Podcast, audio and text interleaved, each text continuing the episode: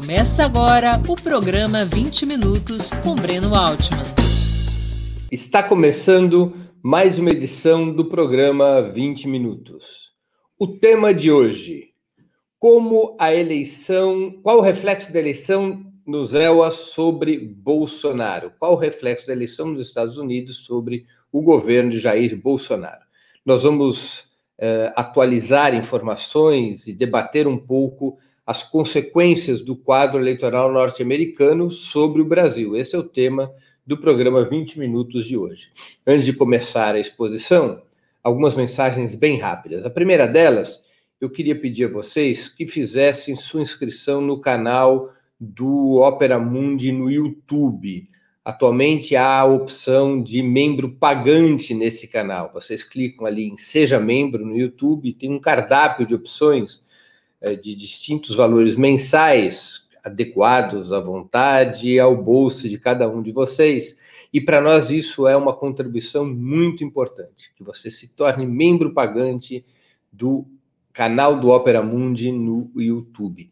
É uma das maneiras de contribuir financeiramente com o Opera Mundi no YouTube. A outra é através do Super Chat durante programas como o que está começando agora. Você pode fazer a opção de um comentário pago, de uma pergunta paga ou de um comentário uh, no canal do Opera Mundi no YouTube. Segunda mensagem.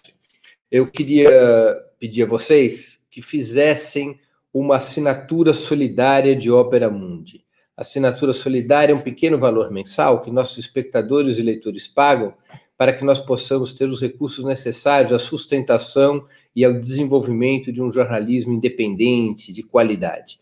Vocês poderão obter informações sobre a assinatura solidária no endereço que está na tela www.operamundi.com.br apoio. Eu vou repetir www.operamundi.com.br barra apoio. Façam agora mesmo a assinatura solidária. A assinatura solidária é o principal instrumento de financiamento do Opera Mundi. A assinatura solidária, por sua própria natureza, é o instrumento que garante eh, a independência de Opera Mundi frente ao poder econômico. Nosso objetivo é podermos financiar o nosso site exclusivamente com os recursos dos nossos espectadores e leitores, para sempre garantirmos a nossa independência. Já temos mais de 2 mil assinantes solidários.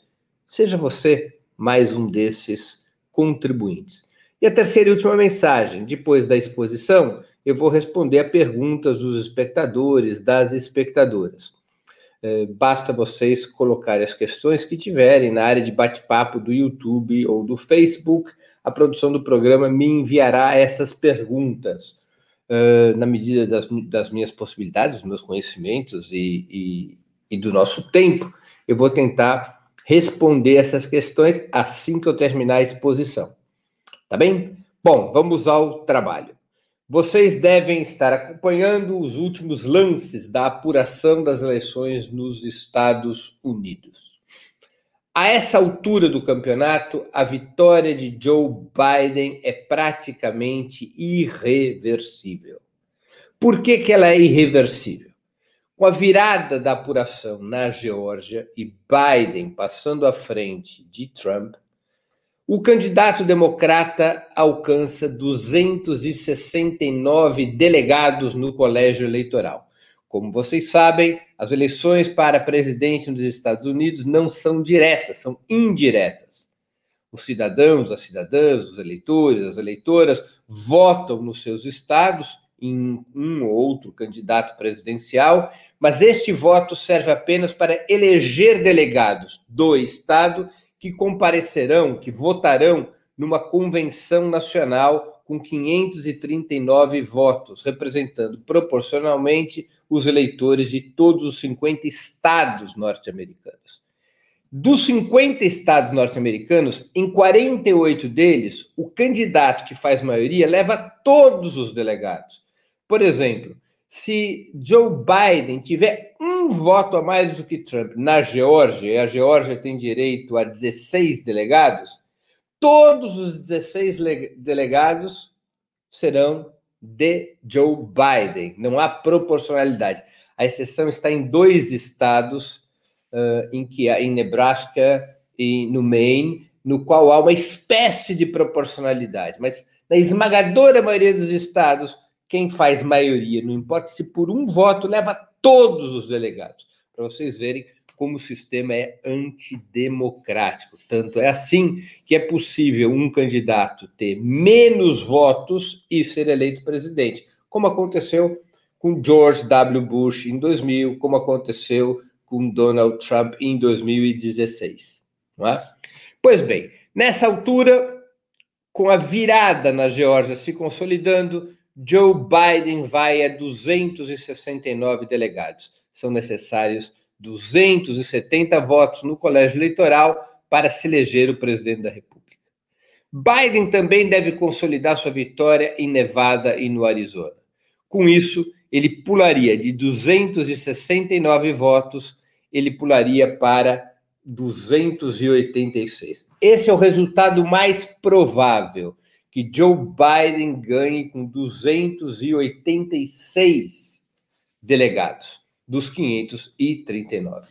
Mas é possível ele ir um pouco além, no caso de ainda haver reversão da eleição na Pensilvânia, ou mesmo na Carolina do Norte, o que é muito pouco provável.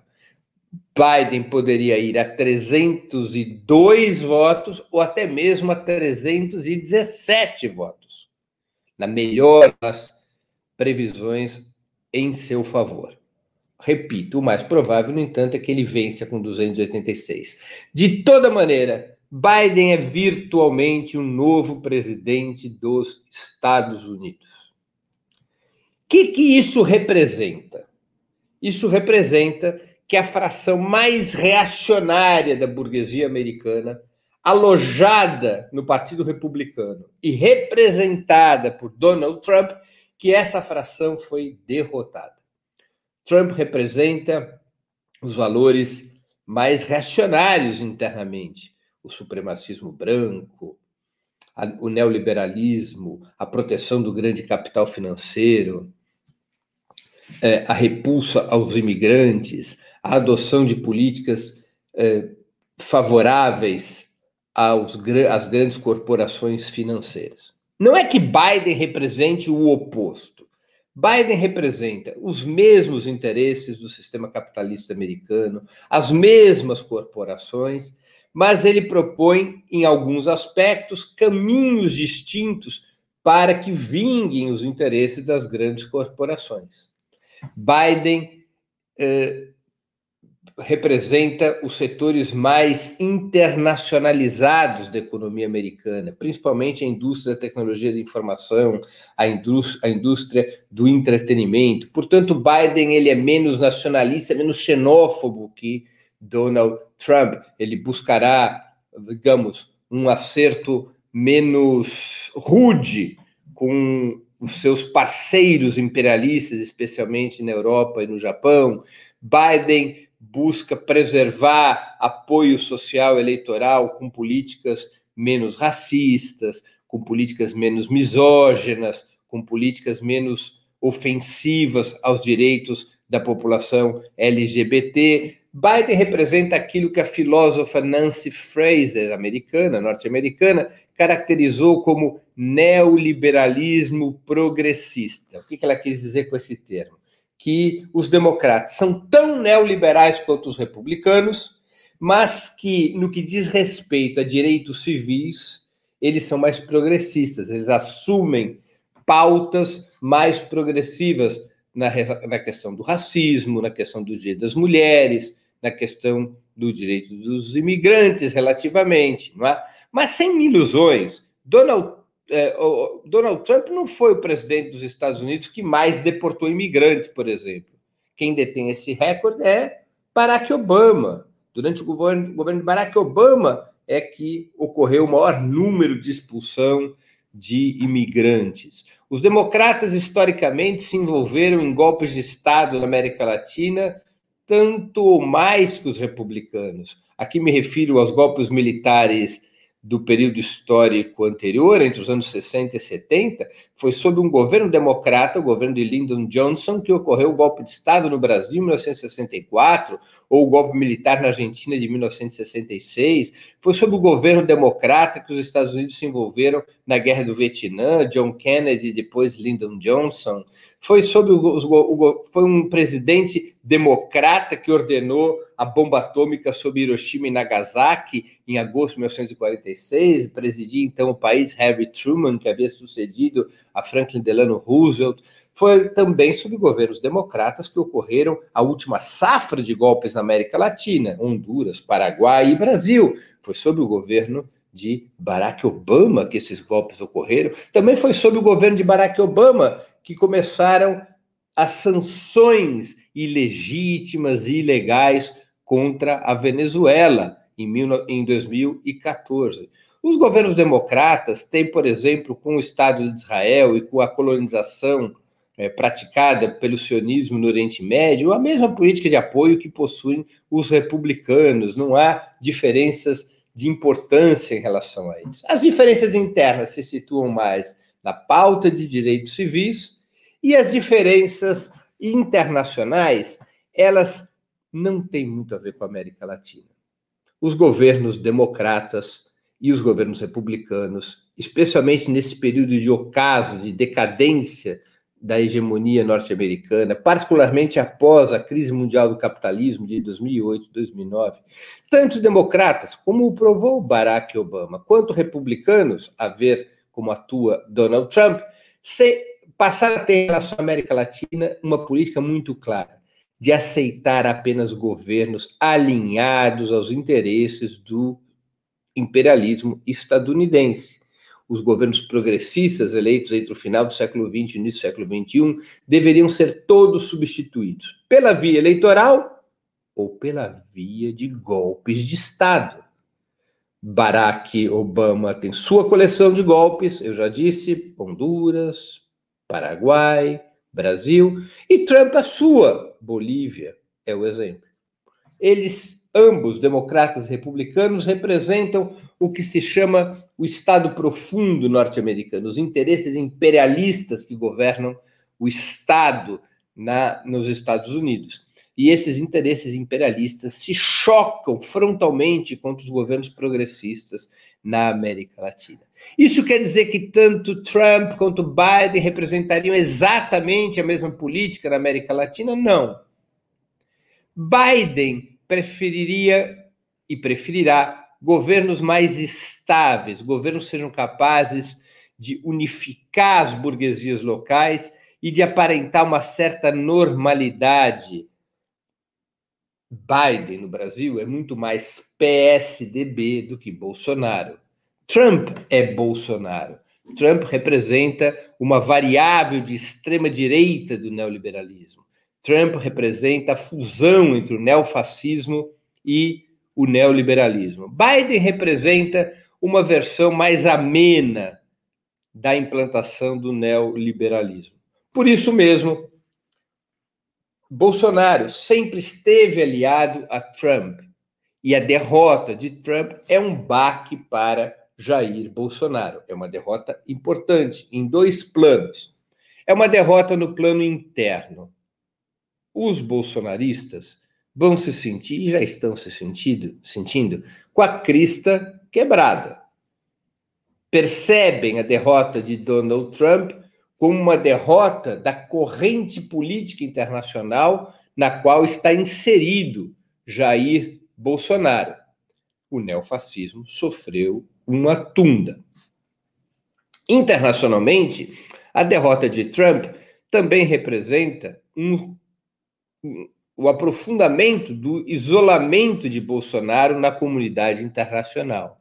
Biden faz questão, fez questão e faz questão de ressaltar na sua campanha eleitoral e seguirá fazendo, confirmada sua vitória, por exemplo, um discurso forte em relação ao tema das, dos incêndios na Amazônia, um discurso de defesa do meio ambiente, faz parte da diferenciação dos democratas em relação aos republicanos abraçar, ainda que muito demagogicamente, o tema meio-ambiental. Os democratas fazem muito discurso pelo meio ambiente e pouco fazem, pouco agem concretamente a esse respeito. Basta recordarmos qual foi a postura do governo dos Estados Unidos à Conferência do Clima em Copenhague já há vários anos. Os Estados Unidos gostam de fazer discurso a esse respeito sem assumir compromissos concretos em termos de medidas e de tempo de execução dessas medidas. Há muita demagogia por parte de Biden. De toda maneira, isso abre uma frente de conflito com Bolsonaro. Essa demagogia de Biden esbarra em Bolsonaro. Essa demagogia de Biden sobre o meio ambiente conflita com Jair Bolsonaro. Portanto, é correto avaliarmos que a derrota de Donald Trump, em um primeiro momento, ela é um fato negativo para Jair Bolsonaro. Agora, isso terá consequências na eleição de 2022, na sucessão de Bolsonaro? Minha resposta é provavelmente não. Da mesma maneira que a vitória de George W. Bush em 2000 não teve consequências no pleito brasileiro de 2002, vencido por Lula. Não há uma relação de causa e consequência entre as eleições norte-americanas e as eleições brasileiras. Tem alguma influência, mas eleições em grandes países são ditadas, são decididas pelas dinâmicas internas das nações. A influência internacional é relativamente baixa, não tem uma repercussão sobre o voto da maioria do eleitorado. Portanto, quem analisar que uma derrota de Trump significa automaticamente uma derrota de Bolsonaro, penso eu que estará fazendo uma análise equivocada, uma análise precipitada. Bolsonaro, inclusive, dá sinais de que pode vir tentar a fazer do limão uma limonada. Ou seja, caracterizando a vitória de Biden como a vitória, como o retorno ao governo dos Estados Unidos dos chamados globalistas e e uma derrota dos nacionalistas, Bolsonaro começa a fazer um discurso e poderá avançar nesta toada, nessa retórica, um discurso de tipo nacionalista, um discurso tirem as mãos do Brasil, um discurso a Amazônia é nossa.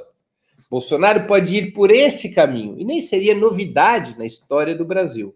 Eu vou aqui recordar a vocês. Em 1977, assume o governo dos Estados Unidos o democrata Jimmy Carter. Carter resolve estimular na América Latina a chamada política dos direitos humanos. Na verdade, os democratas queriam se livrar das ditaduras militares do Chile, do Brasil, da Argentina, que haviam deixado de ser funcionais para o imperialismo estadunidense, porque essas ditaduras vinham se desgastando numa situação de crise econômica severa e o desgaste dessas ditaduras poderia levar a verdadeiras rebeliões populares, substituindo os regimes dos generais por governos populares, até mesmo por governos revolucionários, como viria a acontecer, por exemplo, na Nicarágua, em 1979. Jimmy Carter toma posse um pouco assustado com aquilo que havia ocorrido em 1974 em Portugal, quando a Revolução dos Cravos pôs abaixo a ditadura salazarista.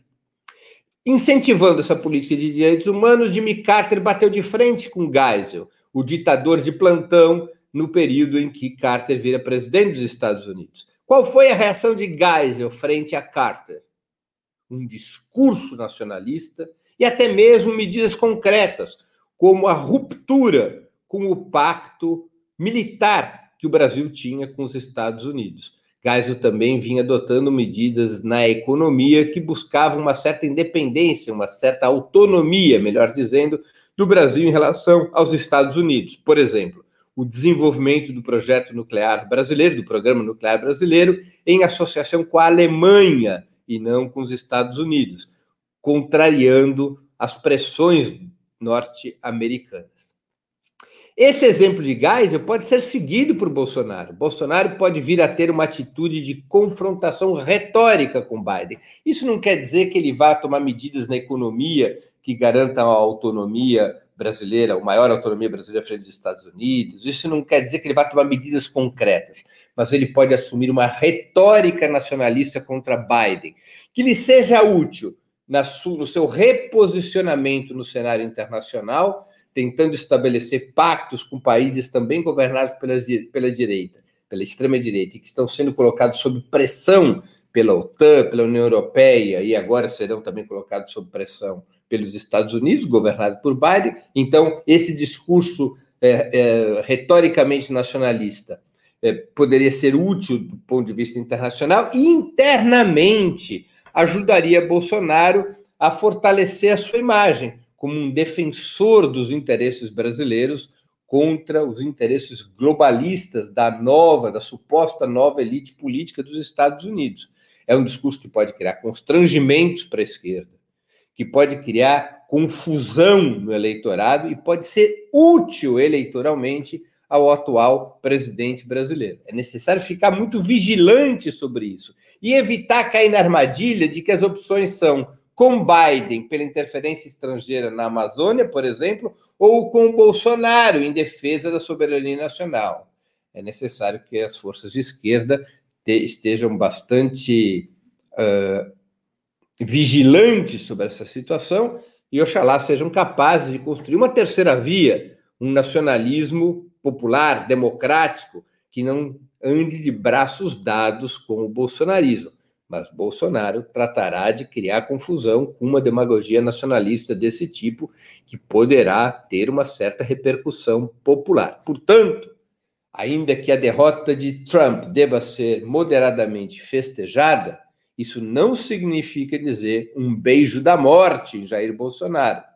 Jair Bolsonaro tem alternativas frente a essa situação que podem lhe garantir proteções na disputa política interna e na própria sucessão presidencial prevista para 2022.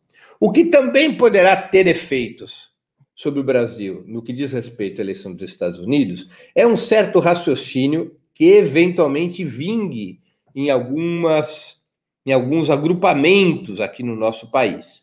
Que raciocínio seria esse? Biden, a vitória de Biden sobre, sobre Trump significa que para vencer o neofascismo é necessário encontrar um candidato centrista. Se for buscar um candidato muito à esquerda, não tem como vencer o neofascismo. Embora a situação política brasileira seja completamente diferente da, situação dos Estados Unidos, aqui no Brasil nós temos uma esquerda forte, um centro fraco.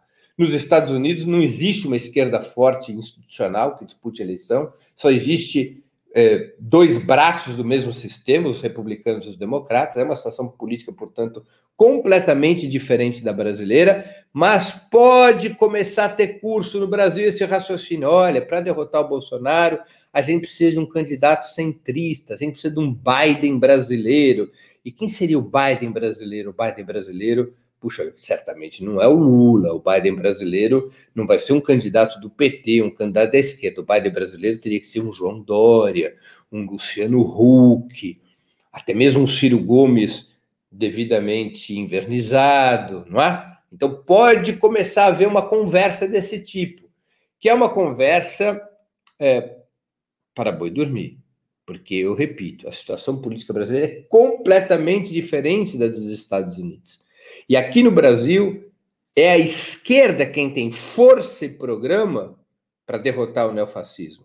O neoliberalismo no Brasil, o PSDB, o DEM, o MDB, não passam de um, um, um bloco de forças neoliberais que têm concordância com Bolsonaro, tanto no que diz respeito à política econômica, quanto na essência da sua política internacional. O que eles não têm acordo com Bolsonaro é em relação à forma política de implementar essa agenda. Enquanto Bolsonaro defende abertamente um Estado policial, a direita neoliberal tradicional defende a velha democracia liberal, apodrecida e corrompida da Constituição de 1988. Eles têm um contencioso sobre isso, mas representam o mesmo projeto de país. Não faria sentido a esquerda brasileira, que tem aí como um terço dos votos, entregar seu destino nas mãos do Biden brasileiro, chame-se ele Dória, chame-se ele Luciano Huck, ou eventualmente chame-se ele Ciro Gomes. A esquerda brasileira tem que encontrar o seu caminho, a sua unidade entre os partidos de esquerda, o seu programa de ruptura com o neoliberalismo e não cair na conversa mole de precisamos de uma força ao centro para derrotar o neofascismo, como se isso fosse uma condição inescapável para o país poder sair da crise na qual se encontra. Ao contrário, a meu juízo, só é possível o Brasil sair da crise atual pela esquerda, com uma candidatura de esquerda, com um governo de esquerda, com um programa de ruptura com o neoliberalismo e de radicalização, de reconstrução e radicalização da nossa democracia, do nosso sistema democrático. Portanto, para concluir, nós devemos compreender com muita cautela e prudência a derrota de Donald Trump. Podemos celebrar moderadamente. Bolsonaro tomou um, um tranco os bolsonaristas estão olhando para baixo, sofreram uma derrota. Se eles estão tristes, é correto que nós fiquemos alegres. Se eles estão chateados, é normal que nós estejamos contentes, mas com muita moderação, porque Biden e Trump, no fundo, são farinha do mesmo saco. Representam frações diferentes de um mesmo projeto. Biden nada tem a ver com a resistência antifascista no Brasil, Biden nada tem a ver com a luta popular no Brasil, muito menos Biden tem alguma coisa a ver com a luta antineoliberal ou com a luta antiimperialista. Ao contrário, Biden pressionará Bolsonaro, Biden tentará ajudar a que a burguesia brasileira encontre um caminho mais ameno e moderado que Bolsonaro, mas no fundamental, Biden sempre defenderá os interesses imperialistas dos Estados Unidos. Biden sempre será um aliado do grande capital brasileiro. No fundo, no fundo, o que muda mesmo nos Estados Unidos para nós é o nome do inimigo. Chamava-se Trump, agora se chamará Biden. Biden sempre estará mais próximo de Bolsonaro do que da resistência popular, embora haja diferenças e até mesmo venha a haver conflitos entre Bolsonaro e Biden, que Bolsonaro poderá buscar explorar com um giro retórico nacionalista para reposicionar melhor suas forças internas. Isso não deve fazer de Biden um aliado das forças progressistas no Brasil. Ao contrário, as forças progressistas precisam construir uma via independente. Os partidos de esquerda precisam construir uma frente entre si, uma frente popular, uma frente de esquerda, com um claro programa antineoliberal e antiimperialista que os diferencie tanto de Bolsonaro, o inimigo interno principal, quanto do novo gestor do Estado imperialista norte-americano, que é Joe Biden. Termino aqui minha exposição de hoje. Eu agora vou responder as perguntas dos nossos espectadores e das nossas espectadoras. Ah, vamos lá. Wilton Santos. Breno, se o Trump não for reeleito, ele poderá concorrer nas próximas eleições presidenciais? Sim, porque ele não terá é, é, exercido um segundo mandato. Pela legislação americana, ele poderá se reapresentar ou se apresentar para as eleições presidenciais de 2024. Raquel Carvalho. Quais as reais chances de Trump na Suprema Corte, tendo em vista as nomeações feitas durante o governo Trump? Eu acho que as chances são pequenas, Raquel, porque é, não há até agora apresentado por Trump denúncias concretas sobre onde teriam ocorrido fraudes.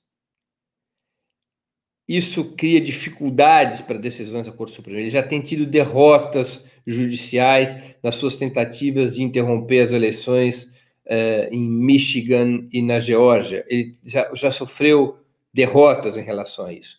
Trump vai rugir, Trump vai brigar, Trump vai buscar criar um clima de tensão dos Estados Unidos para acumular forças. Eu não creio que ele tenha como objetivo real e imediato impugnar as eleições atuais.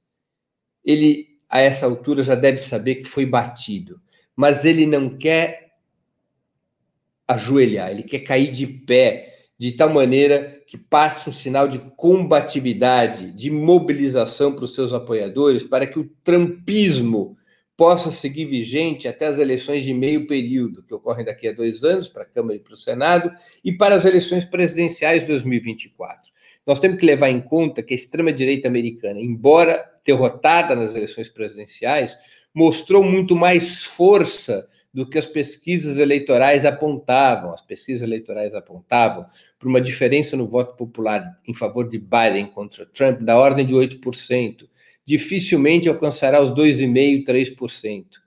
Parecia ser uma barbada que Biden ganhasse de Trump, inclusive com muitas pesquisas prevendo derrotas de Trump na Flórida e no Texas, até no conservador Texas. E o que nós veremos é o que nós vimos foi uma vitória de Trump nesses dois estados.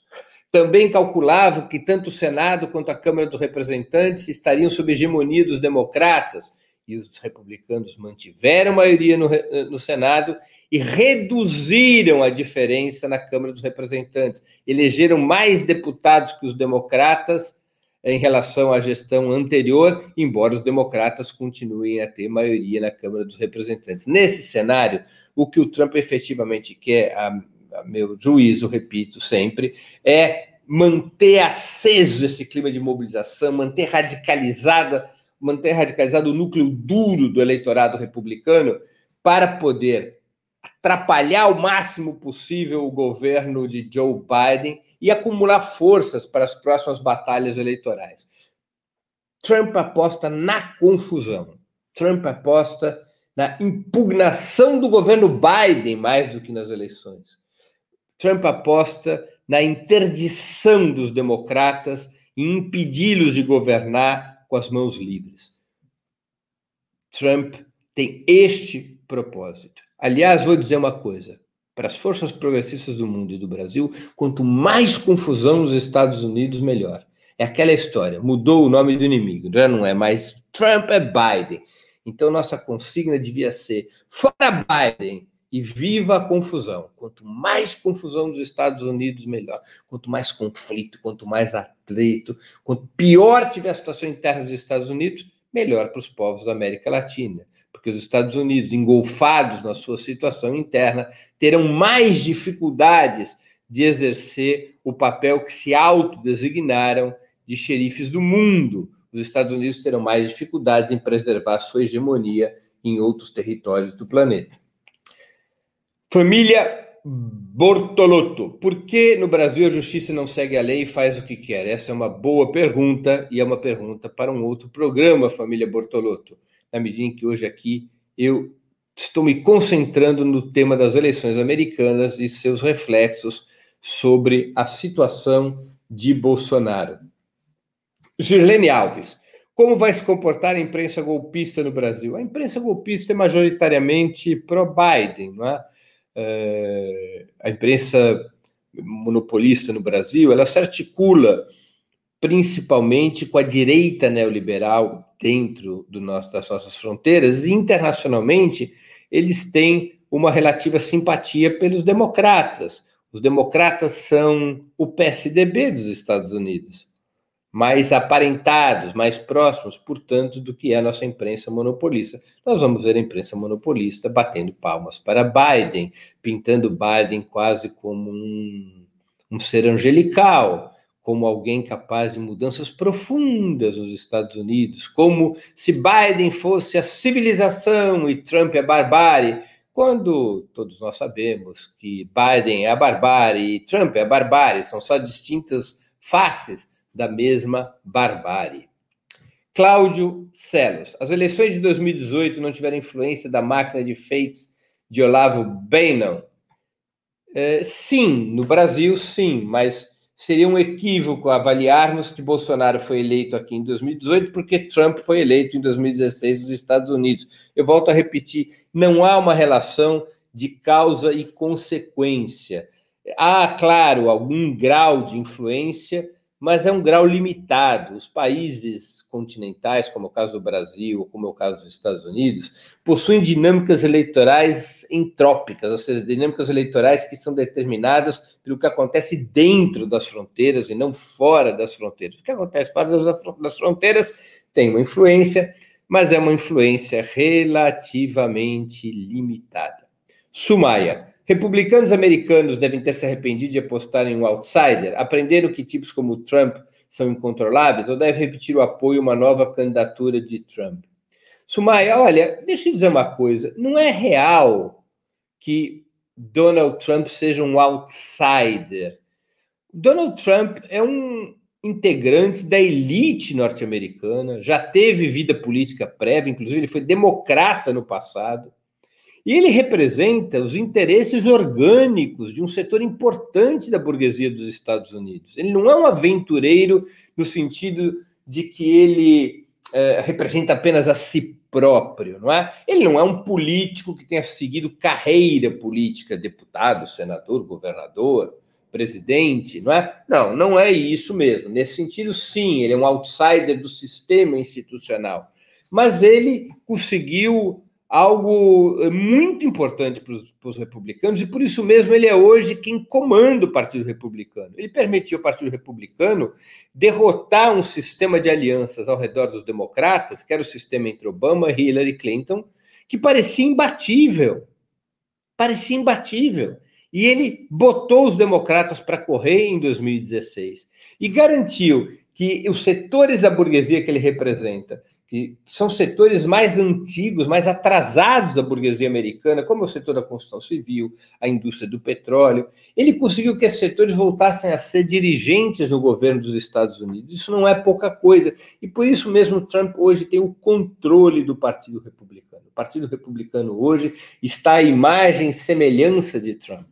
Trump ditará as regras no Partido Republicano e saiu dessas eleições com forças para ditar essas regras por conta da sua performance ter sido bem acima do que previam os institutos de pesquisa e por conta da performance também no parlamento ter, ter ido além das previsões. Trump continua com muita força no Partido Republicano. Pode acontecer fatos novos nos próximos meses e anos, mas ele sai dessas eleições ainda com o Partido Republicano nas mãos. É, Paulo Fernandes, será que um dia os Estados Unidos terão um partido de esquerda? Oxalá, né, Paulo Fernandes? Eu imagino que sim, que isso não é uma possibilidade que possa ser descartada, embora o sistema político é, eleitoral dos Estados Unidos seja muito autoritário e, na prática, tende a impedir o surgimento de um terceiro partido. O voto lá é distrital. Isso faz com que os dois partidos majoritários praticamente controle, controlem todas as vagas na Câmara dos Representantes ou no Senado. O peso do dinheiro é assombroso. As eleições dos Estados Unidos, somando as candidaturas presidenciais ao Senado e à Câmara dos Representantes, pode alcançar uma cifra de 15 bilhões de dólares. É isso mesmo que vocês escutaram. 15 bilhões de dólares pode ter sido o custo das campanhas é, das campanhas todas, presidenciais e legislativas desse ano. Apenas para presidente, disse que Biden pode estar próximo dos 3 bilhões de dólares. Então, você vê, são volumes de recursos que nunca irão para partidos de esquerda, são recursos empresariais dos grupos capitalistas. Esses recursos não irão para, para partidos de esquerda. No entanto, a sociedade americana tem reagido a um aprofundamento da situação de desigualdade de renda e riqueza, a lutas sociais importantes, a uma luta antirracista importante, vão surgindo grupos, coletivos, movimentos que se confrontam contra o sistema, inclusive grupos dentro do próprio Partido Democrata, os chamados socialistas democráticos que estão no Partido Democrata dos Estados Unidos. Esses grupos, esses movimentos, podem se juntar a partidos extraparlamentares que sempre disputam as eleições, embora nunca com chances, e virem a constituir um partido de esquerda, uma terceira via nos Estados Unidos. Isso não é impossível, isso é difícil e está em andamento. Muitos setores que apoiaram a candidatura de Bernie Sanders nas primárias têm essa expectativa de construir uma terceira via. O próprio Bernie Sanders poderia vir apoiar uma iniciativa desse tipo ele se comportou nessas eleições de tal sorte que fosse impossível colocar sobre os seus ombros e dos seus aliados na esquerda do Partido Democrata qualquer responsabilidade em relação a uma eventual vitória de Donald Trump, por isso mesmo é, é, é Sanders e seus aliados apoiaram a Biden nessas eleições, mas no setor que é representado por Bernie Sanders vai amadurecendo vai avançando a ideia de criar uma terceira via, sem a qual a política dos Estados Unidos continuará submetida a, um, uh, a uma lógica bipartidária, na qual os dois partidos, republicanos e democratas, representam os mesmos interesses de classe, os, o mesmo projeto, o mesmo Estado imperialista, que agora mudou de chefe. O chefe do Estado imperialista já não será mais Donald Trump.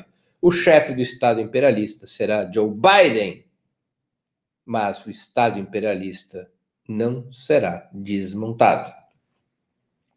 Sérgio Júnior. Esse Estado democrático de direito é o que não garante nem o direito mais fundamental, o direito à vida nas periferias e nas favelas. Até quando continuaremos defendendo isso? É o comentário do Sérgio Júnior.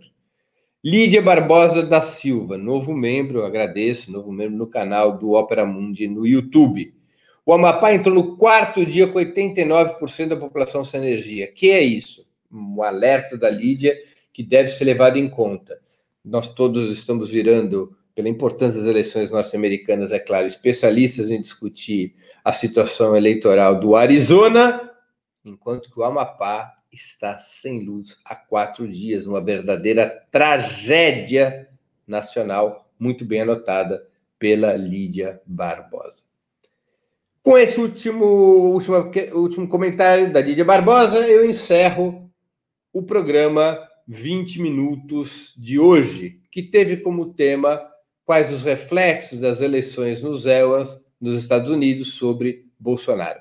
Eu queria agradecer a audiência, a todos que nos acompanharam nessa sexta-feira, 6 de novembro de 2020. Eh, queria agradecer em especial a quem fez perguntas ao final da exposição, mais especialmente ainda a quem contribuiu com o Super Chat ou se inscreveu como membro pagante do canal do Opera Mundi no YouTube. Nós voltaremos a nos ver na próxima segunda-feira, às 11 horas da manhã, com mais um programa 20 Minutos. Até lá e um grande abraço. Para assistir novamente esse programa e a outras edições dos programas 20 Minutos, se inscreva no canal do Opera Mundi no YouTube. Curta e compartilhe nossos vídeos, deixe seus comentários. O jornalismo de Ópera Mundi é mantido com o seu apoio. Faça uma assinatura solidária em www.operamundi.com.br. Com um pequeno valor mensal, você nos ajuda no desenvolvimento de um jornalismo independente e de qualidade. Obrigado pela audiência e até a próxima.